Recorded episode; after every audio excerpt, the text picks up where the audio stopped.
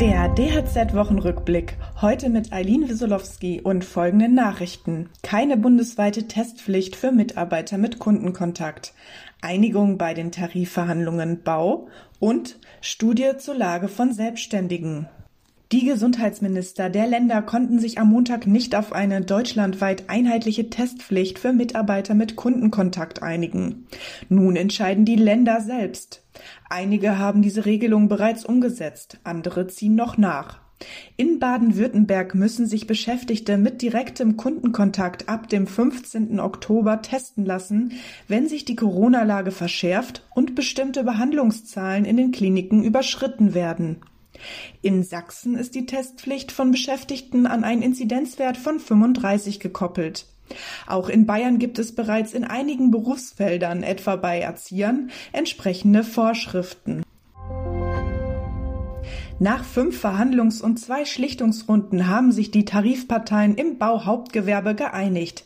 Die rund 890.000 Beschäftigten der deutschen Bauwirtschaft bekommen künftig mehr Geld.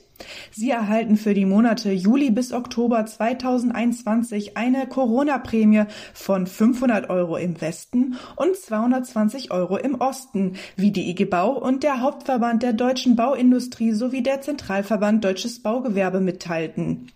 Das Tarifpaket sieht für die Beschäftigten zudem Lohnerhöhungen in drei Schritten vor. Darüber hinaus sollen die Einkommen in Ost und West spätestens 2026 angeglichen sein. Jeder dritte Selbstständige hat im Verlauf der Corona-Krise Einkommen eingebüßt. Insbesondere Solo-Selbstständige hat die Zeit schwer belastet. Dies bestätigt eine Studie des Wirtschafts- und Sozialwissenschaftlichen Instituts. Wie die Studienleiter zeigen, sind zum einen die Arbeitszeiten stark eingebrochen.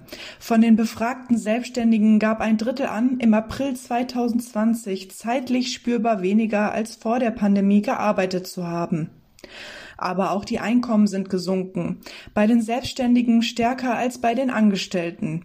Insbesondere Solo-selbstständige Frauen haben weniger verdient.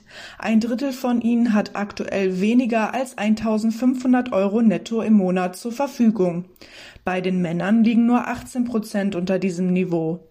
Weitere Nachrichten für das Handwerk sowie praktische Hilfen für Unternehmer finden Sie immer auf dhz.net oder in unserem kostenlosen Newsletter.